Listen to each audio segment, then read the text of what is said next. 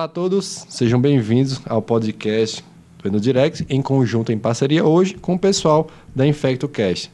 No tema que abordamos inicialmente no episódio passado foi endocrinopatias nos pacientes com HIV. Na parte 1, nós discutimos sobre o diabetes nos pacientes com HIV, dislipidemias e adiposopatias. E nessa parte 2, nós vamos dar continuidade falando sobre o hipogonadismo nos pacientes com HIV, disfunções tireoidianas nesses pacientes, avaliação da do, das doenças ósseas e, por fim, falar um pouco sobre o eixo hipotálamo hipofisário adrenal nos pacientes com HIV. Eu sou Rodolfo. Eu sou o Edu. E aqui a gente do InfectoCast. Eu sou o William. E eu sou o Jordan. E aí vamos começar então falando sobre o hipogonadismo. Bom, tema extremamente importante, talvez o campeão aí de perguntas, né, quando a gente fala de endocrinopatias no, na pessoa que vive com HIV. E aqui, aqui que a gente precisa lembrar, há estudos aí que colocam o hipogonadismo como principal distúrbio endócrino na pessoa que vive com HIV. Rodolfo, até 88% aí em alguns estudos colocam é, que pessoas que têm que vivem com HIV têm hipogonadismo, seja hipogonadismo primário ou secundário. Aqui a questão é, ah, o que, que é o quadro clínico do hipogonadismo? Então, o hipogonadismo são sintomas completamente inespecíficos. Né? Então, assim, aquela queixa de fadiga, é aquela pessoa que está com baixo desempenho de atividade física, Eventualmente, homens podem se queixar aí de queda de, queda de pelo, baixa libido, baixa massa muscular, erétil, né? redução de massa muscular, perda de peso, né? Então, são sintomas muito, muito inespecíficos que a gente está falando aqui. E o que, que pode causar hipogonadismo na, na pessoa com, que vive com HIV? Assim, isso era muito comum lá atrás, né, quando a gente está falando da, da era pré-TARV, Atualmente, com a TARV, a gente vem vendo cada vez menos né, a, a questão dos distúrbios do, do eixo hipotálamo, hipófise e gônadas. Mas, assim, fatores de risco classicamente associados, né? Os fatores também associados com o hipogonadismo, né? Então, obesidade, síndrome metabólica, paciente que usa opioide ou que tem alguma outra doença sistêmica inflamatória crônica, né? Mas esteatose hepática, esteatose né? hepatite.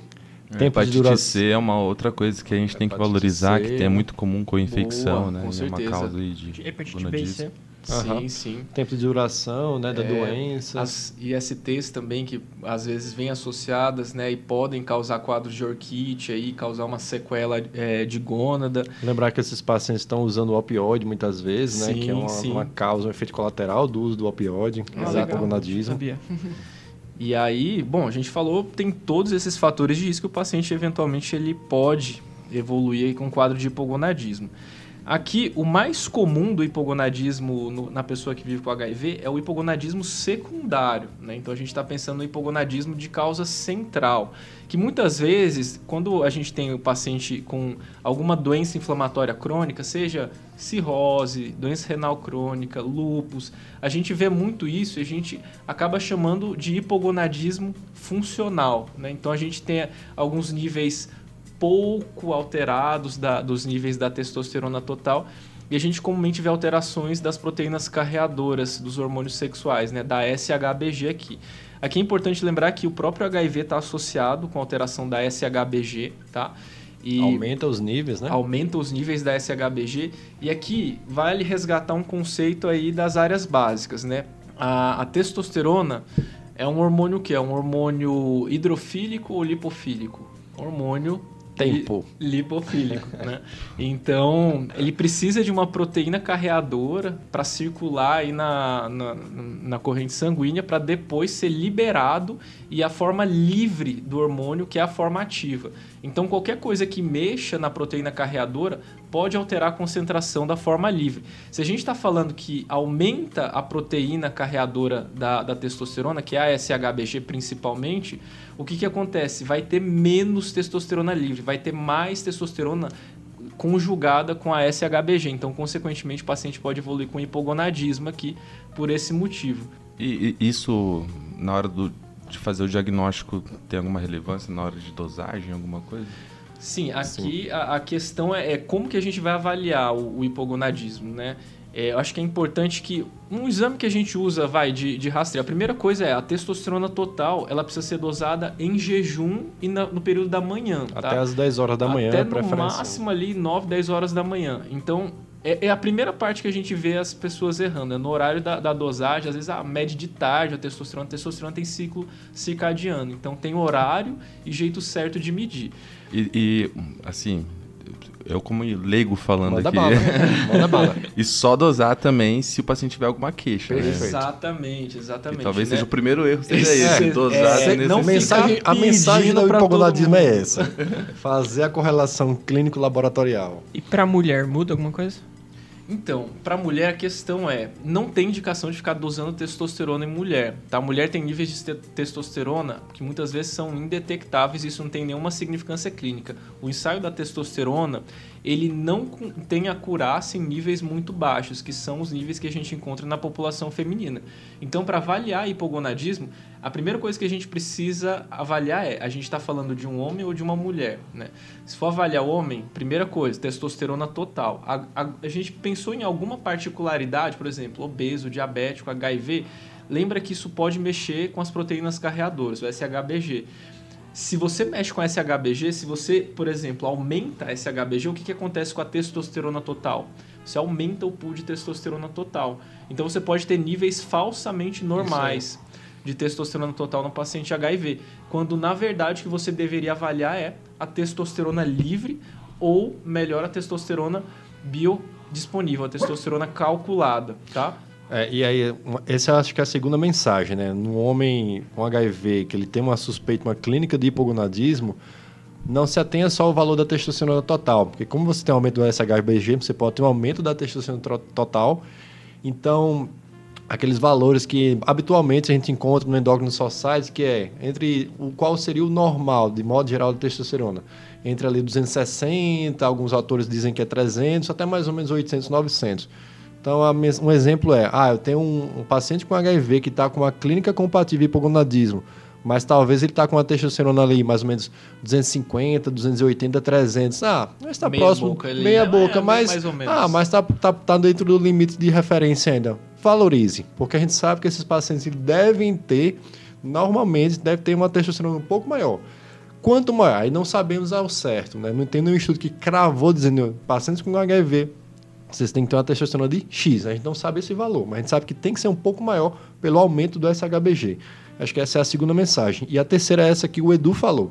O ensaio da testosterona ele é muito ruim, em geral, para valores abaixo de 100, porque naturalmente ele foi feito para dosar em homens.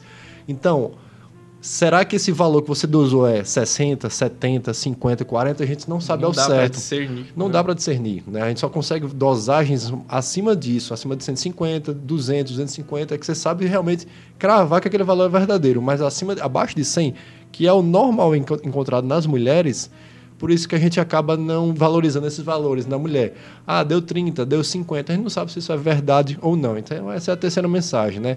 Não dosar de forma rotineira testosterona em mulheres. Só tem uma indicação aqui, você dosar em mulheres a testosterona, que é quando você tem uma clínica compatível com um hiperandrogenismo, uma hiperprodução de testosterona. Aí sim a gente acaba a valorizando. A gente está pensando numa outra clínica, né? Uma paciente está com hipertricose, aumento de pelos, está com acne, hirsutismo. Então é bem diferente aqui, é, alopécia mas não é, o, não é o caso que a gente está vendo aqui. Em relação ao hipogonadismo, na mulher, quando a gente está pensando em deficiência de hormônios sexuais, qual que vai ser a clínica?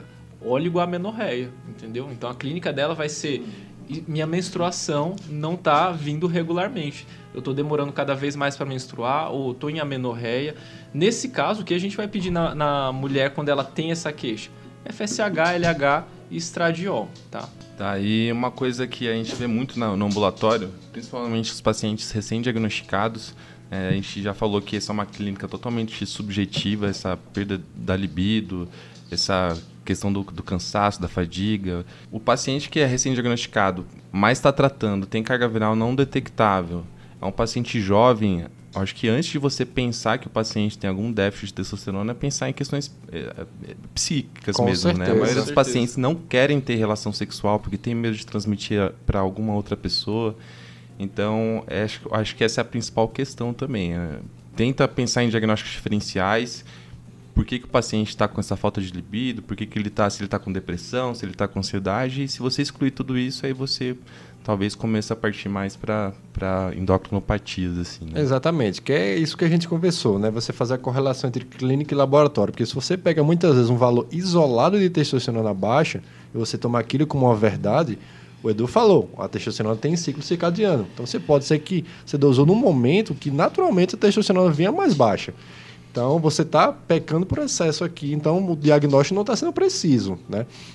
Então tem toda essa logística que você falou. Ah, não está tendo um relacionamento bom em casa, com o parceiro ou com a parceira, tem ansiedade, tem depressão, não está dormindo bem, está sedentário, tem um diabetes que está descontrolado, que é uma das causas de hipogonadismo nesses pacientes. É quando você tem um diabetes muito descontrolado, ele pode ter um hipogonadismo junto. Então tem que avaliar todo o conjunto antes de sair lá prescrevendo, dando a canetada na, dose, na, na prescrição da testosterona, né, Edu? E na prática, né, o que a gente mais vê é, são esses transtornos ansiosos depressivos como causa dessas queixas, né? É difícil a gente pegar um paciente com essas queixas e pô, ele é hipogonadismo. Exato. Na verdade, é a minoria dos pacientes. Por mais que, como a gente falou, antigamente era o, o distúrbio endócrino mais comum, né? A gente vê que cada vez menos tem esses pacientes evoluem com disfunções endócrinas.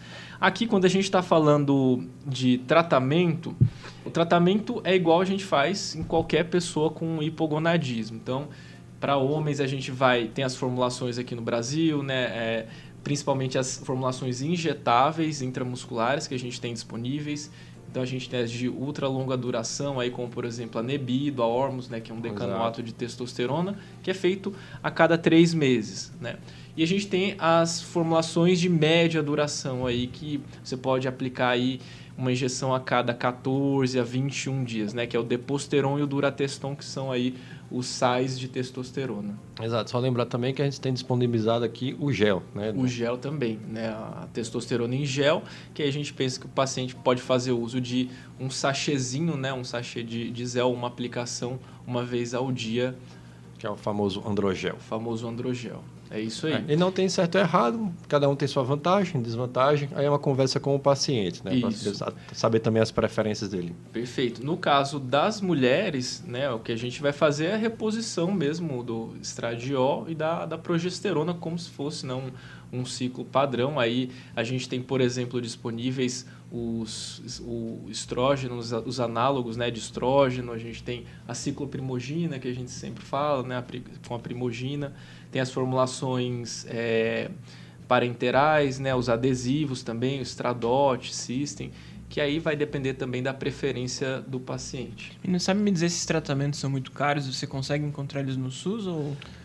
No SUS propriamente dito, infelizmente não. Né? É, Como a gente falou, tem as suas vantagens e desvantagens, e isso também inclui a questão financeira. É, vantagens, por exemplo, do androgel e das formulações parenterais de ultra longa duração, né, que é como o Edu falou, que é o Ormus e o Nebido. É, eles não fazem pico, né? O Ormus e o Nebido, a a cada três meses, mais ou menos, 10 a 14 semanas de, de uso. É, vantagens são essas, o paciente então fica mais estável, ele não tem aqueles flashes que ele fala, aqueles picos de oscilação do humor. Ah, é mais duradoura a aplicação, então ele passa um pouco mais de tempo sem fazer a aplicação também, isso é outra comodidade posológica é bom. Por outro lado, desvantagem, questão financeira. Né? A gente está falando aqui algo em torno aí, me corrija Edu, em torno de mais ou menos 300, 400 a- reais. é, né, uns cada 400 a 500 reais cada ampola, né? Mais ou menos depende de cada, de cada farmácia aqui. Isso. Antigamente, as ampolas, né, a Deposteron e o Durateston eram os- as formulações mais em conta para a população do SUS, que custava em torno aí de 40 reais um kit com três ampolas. Mas, infelizmente, no último mês, aumentou em quantas vezes? Umas 10 vezes, né? Muito mais, é. Agora está em torno de uns 300, 300 né? reais, aí. né? Três ampolas. Então, assim, aumentou demais o custo É. para essa população, que é uma pena, É, né? E aí ficou meio que inviável, porque é uma aplicação que, como o Edu falou, tu tem que fazer aí a cada 14, 14 a 21 21 dias. dias. Então você já pensou É. você ficar pagando 400 pila ali a cada É. né, 3, 4 E, semanas? e para mulher a mesma coisa, viu? Porque assim, o que, que tem no SUS disponível para reposição hormonal em mulheres? Nada. Na verdade, o que tem é anticoncepcional oral. E a gente precisa lembrar aqui que contracepção hormonal, reposição hormonal são coisas diferentes, né? As doses são diferentes e tudo. Então, se a gente está pensando numa mulher HIV com hipogonadismo, a gente está falando aqui de uma insuficiência ovariana, né? Pode ser por um distúrbio central ou pode ser é, pela, pela disfunção ovariana primária. Mas essa paciente ela precisa de níveis fisiológicos hormonais, a não ser que ela realmente queira fazer a contracepção, aí vai ser as, as doses hormonais muito maiores que a gente costuma ver por aí. Super interessante. Uma baita aula. Aprendeu de verdade. entendi, entendi. Me corrija, Edu, só fazendo um pequeno parênteses aqui. Eu acho, eu não sei se é um programa do governo de São Paulo, da prefeitura, que eles estão disponibilizando um decanoato da testosterona. Que seria sim, um sim, eu acho que Hormuz, né? é, é- Pelo que me parece, é um, um programa do governo do estado aqui. É, então Aqui. existe essa luz no fim de um túnel para esses É, pacientes com hipogonadismo. E uma última pergunta. Se o paciente não tem diagnóstico de hipogonadismo, ou seja, re- repor sem ter deficiência, vantagens, desvantagens? Olha, aí a Existe- gente vai entrar na- nas outras indicações da prescrição de esteroides no paciente, na pessoa que vive com HIV. Aqui a grande questão é o que, que tem de, de evidência na literatura para prescrever esteroides no- na pessoa que vive com HIV e não tem hipogonadismo. Aqui a, a gente precisa fazer um grande parênteses que a gente tem poucos estudos com isso, tá? A maioria dos estudos eles são com um número pequeno de pacientes. A maioria dos estudos são não randomizados e a maioria dos estudos não são controlados por placebo. E a principal indicação que a gente vê na pessoa que vive com HIV é caquexia, né? então a perda de peso acima de 10%. Esse é o critério que eles geralmente usam para incluir os pacientes nos estudos. E o que, que os estudos mostraram? Inclusive tem uma, uma meta-análise da Cochrane, tá? Que é um pouco antiga, foi publicada em 2005, mas ela conseguiu juntar aí 14 ensaios clínicos e juntou aí mais de 500 pacientes e avaliou como desfecho ganho de massa magra e ganho de peso. O que foi encontrado nesse estudo é que realmente o uso de esteroides androgênicos nas pessoas que vivem com HIV e têm caquexia levou a um ganho de massa magra e também levou a um ganho de peso significativo em relação às pessoas que não usaram. Mas é que foi um ganho discreto, a gente está falando de 1 a 2 quilos. E outra coisa é que não aumentou mortalidade em relação às pessoas que não usaram. Então, aparentemente, não aumentou o risco de morte, mas não foi avaliado outros desfechos, hepatotoxicidade, dislipidemia, isso não foi avaliado. Então, qual que foi a conclusão da meta-análise? Assim, realmente parece ter benefício no que diz respeito a aumentar a massa magra e aumentar o peso, mas é um ganho que gente- é difícil a gente falar que isso é clinicamente relevante, né? É, uma coisa é você falar que é estatisticamente significante e a outra coisa é falar que é clinicamente relevante. Então, assim, 1 a 2 quilos, isso pode fazer a diferença eventualmente naquele paciente que está muito emagrecido, naquele paciente que acabou de se recuperar de uma internação. Então, eu acho que quando a gente vai prescrever a, o esteroide anabolizante na pessoa que vive com HIV com caquexia, a gente primeiro precisa pesar risco-benefício, tem evidência nível baixo, né, evidência fraca para isso, mas eventualmente ela pode ser interessante como uma ponte, né, Rodolfo? Pensando aí, é claro, não adianta você só prescrever o esteroide, tá? Isso é muito importante da gente ressaltar. Não adianta nada você prescrever uma medicação se o paciente não está fazendo fisioterapia ou atividade física. Suporte nutricional adequado. E se ele não está com suporte nutricional adequado, tá? Ninguém vai conseguir ganhar peso se ele está em déficit calórico. Então, é o principal ponto aqui. Beleza, você quer fazer uma ponte aí para tentar fazer ele recuperar um pouco de peso depois de uma grande perda de peso, ou depois de uma internação que ele está ali bem debilitado. Beleza, faça, mas também dê condições para que ele ganhe peso. Eu acho que isso é, é muito importante da gente ressaltar aqui. Outra questão é sempre avaliar as contraindicações. Por exemplo, quando a gente está falando de esteroides anabolizantes, uma grande parte deles são por via oral, né? São os 17 alquilados. Esses esteroides, eles são hepatotóxicos em sua grande parte. Então, a gente precisa lembrar que a pessoa que vive com HIV já está usando uma série de outras medicações que podem alterar metabolismo enzimático ali. Então, a gente precisa tomar muito cuidado também na hora de prescrever essa medicação. É, acho que, resumindo, dois tópicos são importantes, né? Quando a gente vai avaliar esses pacientes. Número um é, paciente já, já, já está otimizado, então ele já tem um suporte nutricional adequado, uma carga proteica adequada, uma quantidade de, de proteínas e também de calorias adequado para o peso dele. Tá fazendo fisioterapia? Ok, essa parte está otimizada. A outra coisa é, ele tem contraindicações para você fazer uso da medicação? Sim ou não? Beleza, não tem contraindicações. A priori, né, você poderia fazer essa tentativa de utilizar e ver como é que vai ser essa recuperação dele após. Beleza. Acho que a gente falou bem de hipogonadismo, né? E agora tá faltando o que de sistema? Calma aí, ainda faltam mais três. Eita, então vamos. Vamos dar uma pincelada então sobre a tireoide. A tireoide aqui é uma coisa bem rápida mesmo, uma coisa que felizmente é pouco afetada nos pacientes com HIV. O que a gente percebe mais são quadros de hipotireoidismo subclínico, né? E que a gente tem que ficar prestar atenção se isso é temporário, se não é, se o paciente tem uma queixa relacionada a alguma disfunção tiroidiana que possa justificar o tratamento do hipotireoidismo subclínico, isso é super importante. Se tem alguma medicação que possa estar interferindo nesse hipotireoidismo subclínico também, né? E a outra coisa é as outras tireoidopatias que os pacientes podem apresentar pode ter uma tiroidite destrutiva, né, por alguma infecção associada. Esses pacientes eles podem desenvolver o hipertiroidismo na síndrome de reconstituição imune. Isso é felizmente uma coisa rara, mas pode acontecer, então a gente tem que ficar de olho para saber se é uma tirotoxicose induzida por alguma medicação, por algum vírus, alguma bactéria, ou se realmente é um Graves que está abrindo aí. Mas o principal aqui, né, do acho que é o hipotiroidismo subclínico mesmo. Isso.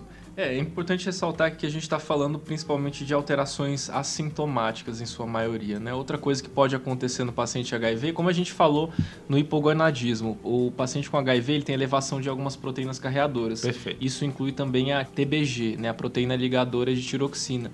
Então você pode ter uma hipertiroxinemia isolada, que a gente chama, né? Elevação dos níveis de T4 com TSH normal, tá?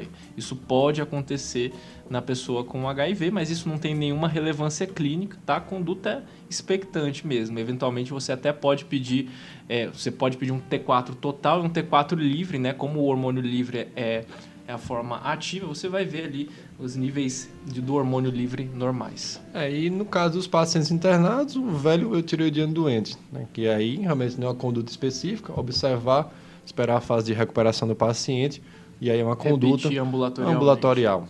Isso aqui são os mais comuns. Aproveitando o que o Rodolfo estava falando de síndrome de reconstituição imune, é, só para contextualizar esses pacientes, é aquele paciente que é, tem o HIV de longa data, então ele está imunossuprimido, e você começa a terapia antirretroviral e ele começa a aumentar a sua imunidade. E geralmente isso demora uma questão de meses para você conseguir recuperar. E inclusive, a, a, essa, após um ano, é, um período é, significativo que ele tomou a TARV, ele pode abrir com algumas doenças autoimunes, entre elas Graves, que ele começou a aumentar a sua imunidade e acaba desenvolvendo a doença autoimune. Legal. Perfeito, é isso aí, William. E agora falando um pouco sobre doença metabólica, acho que de tireoide a gente falou o que tinha para falar. É uma coisa, só para lembrar, não esquecer, que a gente estava falando antes de tiroidismo subclínico. Às vezes, dependendo da TARV que você for usar, usar para o seu paciente, isso pode acabar consumindo tiroxina. É, por exemplo, o ritonavir. Isso pode aumentar o seu clírice hepático e o teu paciente que está subclínico pode começar a virar clínico. Legal. E isso é uma coisa que pode acontecer também com o uso de outros remédios que costumam ser usados na pessoa com HIV, né? Como, por exemplo, rifampicina, né? Cetoconazol também pode interferir com, com a metabolização da, da via dos esteróides, né? Um inibidor Sim. de esteroidogênese que a gente vai comentar depois, né? Mas a rifampicina, por exemplo, é um clássico que também leva a aumento da metabolização dos hormônios tireoidianos. Boa. Agora... Falando agora sobre doença óssea, né? Deixar o, o a principal glândula aí para o final, a hipófise. Vamos lá. Então, sobre doenças ósseas, a gente sabe que nos pacientes com HIV existe sim um aumento da incidência da osteoporose, tá? É, só para trazer números aqui, ela é três vezes maior nos pacientes com HIV em relação à população geral. E além do aumento da incidência por si só de osteoporose, você também tem um aumento da incidência de fraturas em até quatro vezes nesses pacientes, tá? É, mais de 90% dos pacientes com HIV eles também têm deficiência de vitamina D associada, que é um fator de risco para a osteoporose. Mas a gente sabe que a fisiopatologia que é meio que multifatorial, né, meninas? É, o que é que a gente poderia explicar? Tem algumas medicações, acho que você tem muito mais mão do que a gente, que poderiam piorar esse quadro até piorar a massa óssea, vamos dizer assim, né? Tem, e qual é a medicação que a gente tem que ficar logo atento aqui? Ah, de medicação a gente é o TDF, né, que é o tenofovir, isoproxil fumarato. Tem um outro tenofovir que é o TAF, que ele tem uma, uma melhor, menor relação com, com osteopenia, mas também pode causar. Mas o principal aí de todos é o tenofovir. É super importante que é, faz parte da primeira linha. Exatamente. Entendi. Então por isso que todo mundo tem que saber, né? É, por isso todo, todo mundo tem que saber. saber. E também é importante salientar que os fatores de risco, por exemplo, para osteoporose, como tabagismo, é, baixa atividade física, é, IMC baixo, uhum. nos pacientes HIV, ele geralmente é, tem esse fator de risco junto. Geralmente eles trazem junto Entendi. esses problemas. Uhum. E o tenofovir pode provocar essa tubulopatia, né? Então você tem uma perda urinária aí de vários sais, bicarbonato, glicose, fosfato, fosfato né? mas faz uma Fanconi-like, né? São duas preocupações que a gente tem com o tenofovir, que é a insuficiência renal principalmente causada por uma tubulopatia uhum. e, e, a osteopenia e a osteoporose. Outro fato interessante é que é no, no, após o início da introdução da TARV, há uma redução nos primeiros dois anos de 2 a 6% na massa óssea, na massa óssea uhum.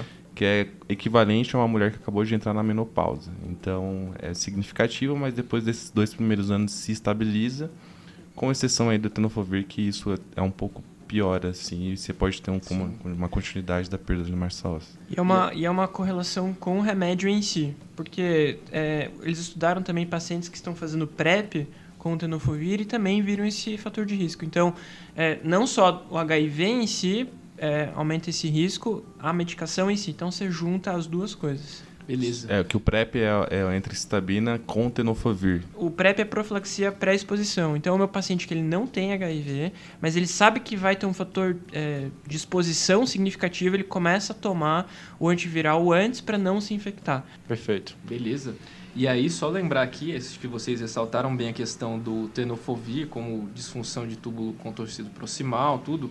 Eu acho que aqui é importante a gente lembrar que ele não só pode levar a quadro de é, redução de massa óssea, osteoporose e osteopenia, como osteomalácia, tá? O paciente com osteomalácia, ele vai ter um, um, quadro um pouquinho diferente, não aquele paciente que tem umas dores meio difusas, uma miopatia, né, uma fraqueza, então, e muitas vezes com níveis significativamente baixos de fósforo, né? Paciente que tem uma predisposição a formar deformidades e que também tem um risco aumentado de fraturas, tá?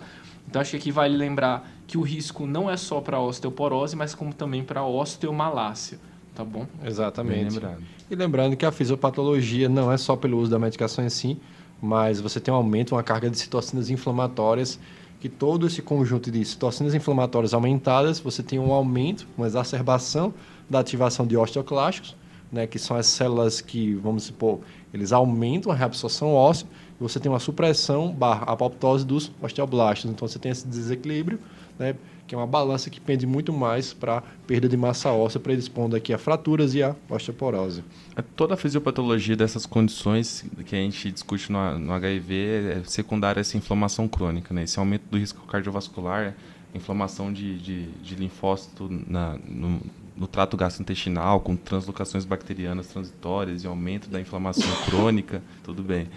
É, todo mundo testado aqui com antígeno negativo. e a mesma coisa com, com osteoporose, né? Você tem aumento aí de AD6, rank Exato. E, por conta do estímulo de linfócito T. Tá bom. E com relação ao diagnóstico da osteoporose por si só, lembrando que o FRAGS é uma ferramenta que não está validada para esses pacientes com HIV, porque subestima massa óssea. Então, lembrar que a gente não pode utilizar, né? ou se utilizar, saber que você está off-label é, aqui, é, tá né? bem off-label. É, tá off-label, mas assim, ó, o PCDT recomenda. Ah, é? Tá? Ele recomenda com essas ressalvas, né? É, mas ele ajuda a você estratificar, além do HIV, outros, outros fatores de risco aí que o paciente eventualmente apresente. Se você tem um risco acima de 10% pelo Frax, eles orientam a realização de densitometria óssea. Eles recomendam fazer o Frax a partir de 40 anos para homens e mulheres. É. E aí, quando a gente está falando de diagnóstico de osteoporose ou baixa densidade óssea, é, aqui a gente está falando principalmente né, da densitometria, tá? E indicação de densitometria vai variar de acordo com, com a referência, tá?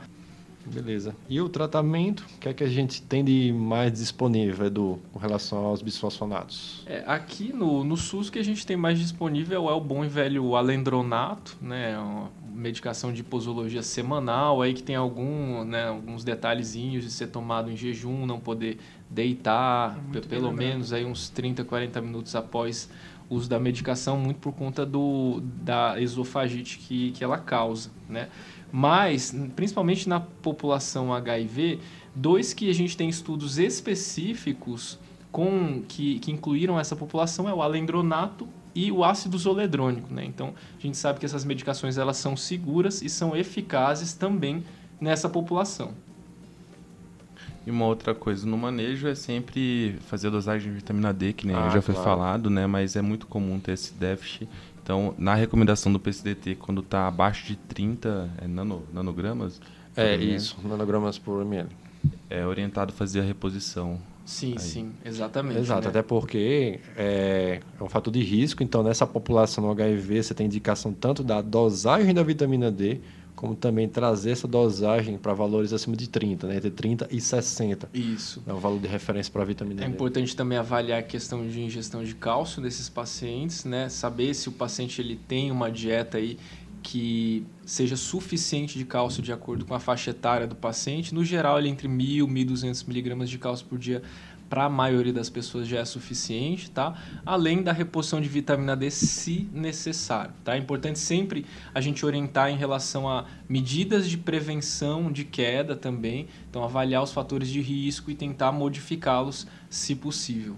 Além dos velhos bons, parar de fumar, evitar a bebida alcoólica em grande Dieta e atividade física. Fazer atividade física, porque o tabagismo é muito importante na população que vive com HIV. É, a gente. Extremamente prevalente. Acho que como. Acho que sim, o, o infecto, tudo bem se ele tiver que colar ou tiver que mandar pro endócrino, mas assim, isso é o, o, é básico, o, é, é o né? básico. Então tem que saber, tem que lembrar logo na primeira consulta já é uma coisa pro, pra já se rastrear, assim. Beleza. E aí, antes de encerrar aqui a parte de osteometabolismo, eu vou falar sobre hipercalcemia e hipocalcemia. Pouca coisa. Em relação à hipercalcemia, quando a gente está falando da, da pessoa que vive com HIV, não existe muita diferença em relação à, pessoa que não tem HIV. A gente está falando basicamente no contexto ambulatorial das mesmas doenças, não existe muito um aumento de prevalência de hiperpar, aparentemente, tá? Mas aqui a gente pensa principalmente também em doenças infecciosas e doenças granulomatosas, né? Porque os pacientes eles têm um, um, um risco aí de tem uma tuberculose ou eventualmente uma doença fúngica granulomatose. lembra que qualquer doença granulomatosa pode fazer hipercalcemia. É, as doenças granulomatosas elas aumentam aí, podem levar à produção ectópica de vitamina D e o paciente pode evoluir com uma hipercalcemia. Exatamente, a gente vê isso mais em paciente internado, né? Bem já, já vimos algumas vezes, né? E quando acontece isso, a gente geralmente chama endócrino ou anéfro. é, Beleza. A gente até, assim, relembrar a viver. A última vez que eu chamei um endócrino era um paciente que tinha TB disseminado, era TB no líquido, era, ele tinha uma é, coleção de TB muscular, ele tinha mal de pote, tinha TB miliar e não deu outra. Assim, tinha um cálcio nas alturas Nossa. e, por favor, endócrino me ajuda. a gente dosava ECA, fazia uma ciência. Nossa, na época, né? Beleza, e agora falando sobre a hipocalcemia, aqui também não tem muita diferença em relação às pessoas sem HIV, tá? Aqui eu só queria lembrar que tem uma das medicações que vocês costumam usar aí para tratamento de citomegalovírus, né? É um tal de Foscarnet, é isso que vocês costumam? O Foscarnet, a gente não costuma, é, o, a gente costuma mais o ganciclovir, mas eventualmente a gente acaba usando o Foscarnet, principalmente por toxicidade medular do ganciclovir. Mas realmente pode acontecer, é um, muito ruim. Todo infecto sabe que é, evita dar porque não é só hipo, hipocalcemia, dá vários distúrbios aí. É um veneno que cura algumas coisas. Então... Exatamente, dá muito distúrbio. Beleza, mas aí eu queria só lembrar, né, que o foscarnet, ele pode se ligar com o cálcio e precipitar o cálcio, né? Então levar uma hipocalcemia aí. Também é importante lembrar da deficiência de vitamina D como causa de hipocalcemia, como vocês bem comentaram, né? O paciente ele pode ter um risco aumentado de deficiência de vitamina D. E agora vamos passar para o último eixo, né? Finalmente a última glândula aqui. Vamos falar sobre o eixo hipotálamo hipofisário adrenal, Edu. Beleza, esse daqui é o que mais dá dúvida na prática, né? É, brilhem aí, porque. É, na internação, quer dar uma dor de cabeça pro endócrino, chame para avaliar É a insuficiência adrenal, especificamente no paciente com HIV. Eu já chamei bastante. Aqui, hein? nossa, aqui toda Desculpa. semana a gente tem uma dor de cabeça porque a gente lida com alguma alteração e às vezes é hiponatremia, não sei o que, e dá muita dúvida. Isso daqui, eu acho que é importante todos os ouvintes saberem que isso é um desafio diagnóstico aqui, né? Então, a gente tem dificuldade na prática clínica, os infectos têm, os nefros têm, então é um- todo mundo tem dificuldade de avaliar aqui tanto a deficiência quanto o excesso do, do cortisol no paciente que tem HIV. E aqui, Rodolfo, o que, que a gente pode falar em relação ao eixo hipotálamo hipófise adrenal nesse paciente? Lembrar que aqui a gente pode ter tanto a insuficiência adrenal, né, a doença de Addison, mais especificamente, uma adrenalite autoimune ou pela própria destruição por algum vírus, alguma bactéria oportunista que foi lá, destruiu o parênquima da adrenal e causou a insuficiência adrenal primária, né? Uma coisa que era visto muito lá atrás, né, era pré-TAV, tem sido cada vez menos visualizado hoje em dia, mas saber que não é a única causa de insuficiência adrenal aqui, né, Edu? Você tem medicações que os pacientes podem estar utilizando, que podem aumentar a metabolização do cortisol, você já falou aqui, né, por exemplo, a rifampicina, fenobarbital, então tudo isso pode aumentar Ritonavir. que pode aumentar tudo a metabolização do cortisol. Então você perde um pouco o parâmetro aqui da dosagem por si só do cortisol.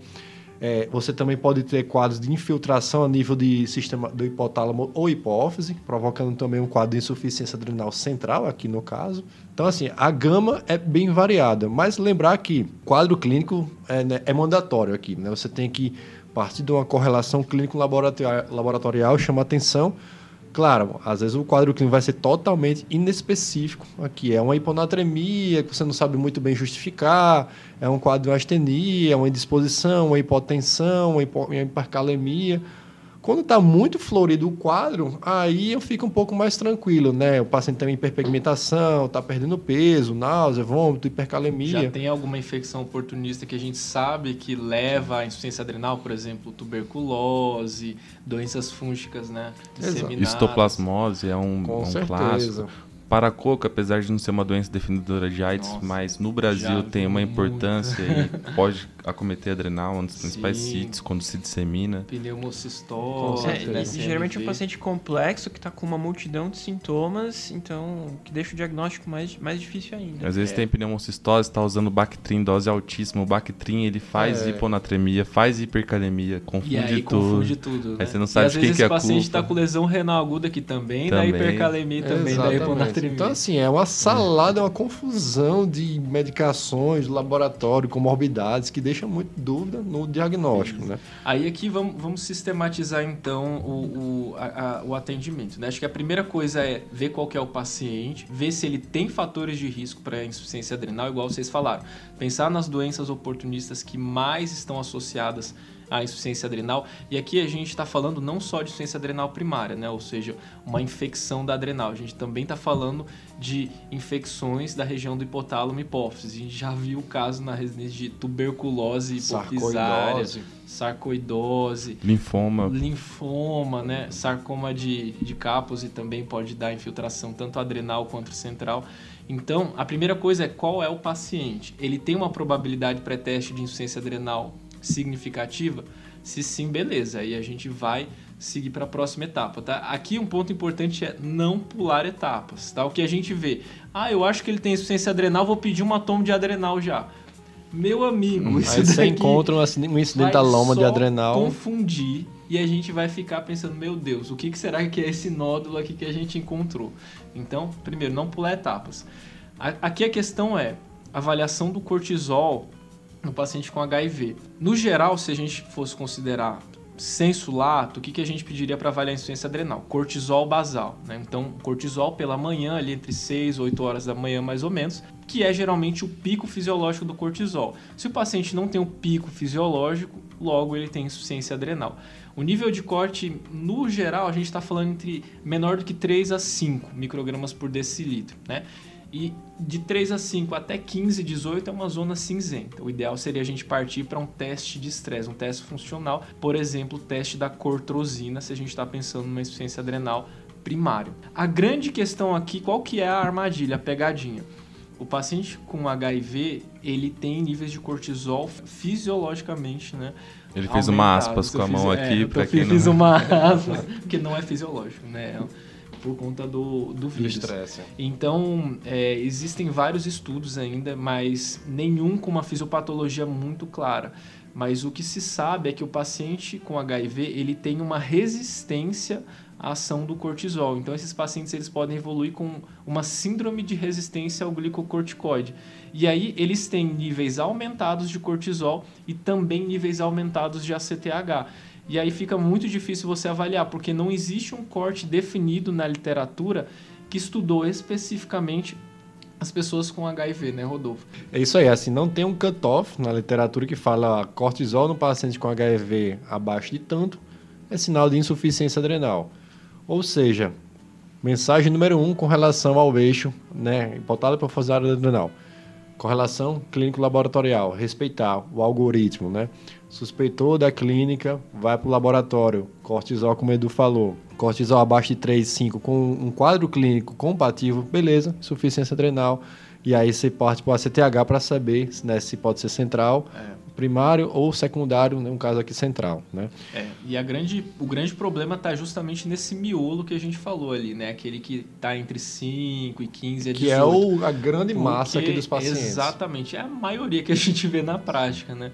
Porque justamente a gente falou que o cortisol desses pacientes é um pouco aumentado, né? Mas a gente não sabe se aquele paciente com cortisol de 10, 11, 12 já não tem insuficiência adrenal mesmo, né? Aquele cortisol não está conseguindo agir sobre o receptor e isso está causando toda a clínica dele. É. Por isso que o ideal aqui é a gente partir para o teste de estresse, né? É. O teste da cortrosina. Infelizmente, é um teste que não é disponível na, na prática. Né? Atualmente a gente precisa importar cortrosina né? para conseguir fazer é o teste. Também. É caro. Não é todo lugar que tem o protocolo certinho para fazer. Os lugares, a maioria dos lugares não tem o preparo para fazer. Então é difícil de avaliar isso. Muitas vezes o que, que a gente faz na prática clínica, né, Rodolfo?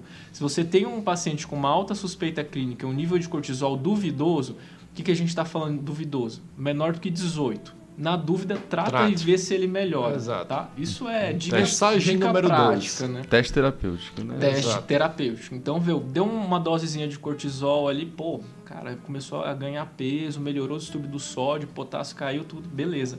Provavelmente ele tinha uma insuficiência adrenal, tá? Mas aqui a gente está falando, não é fácil fazer o diagnóstico e muitas vezes a gente vai ficar na dúvida mesmo, porque muitas vezes esses pacientes também eles usam corticoide, né?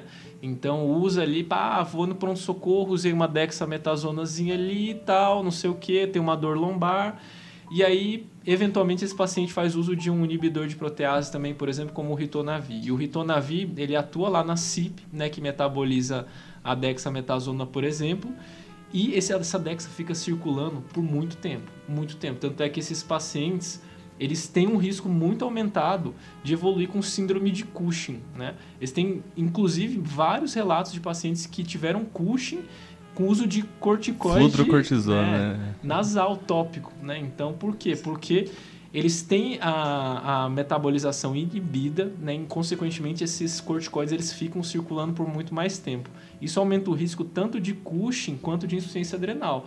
Porque imagina, uma coisa que era para estar tá ali dois, três dias circulando e caiu, às vezes fica ali uma semana, duas semanas, três semanas circulando e você não sabe, né?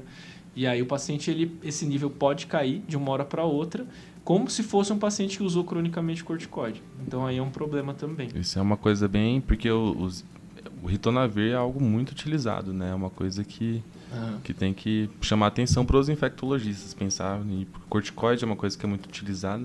Foi a coisa mais específica que eu aprendi estudando para esse episódio que esse risco de desenvolver, inclusive, síndrome de Cushing com, com corticoide inalatório, como, por exemplo, flutrocortisona, fluticasona. Fluticasona. Fludro, é para tratar.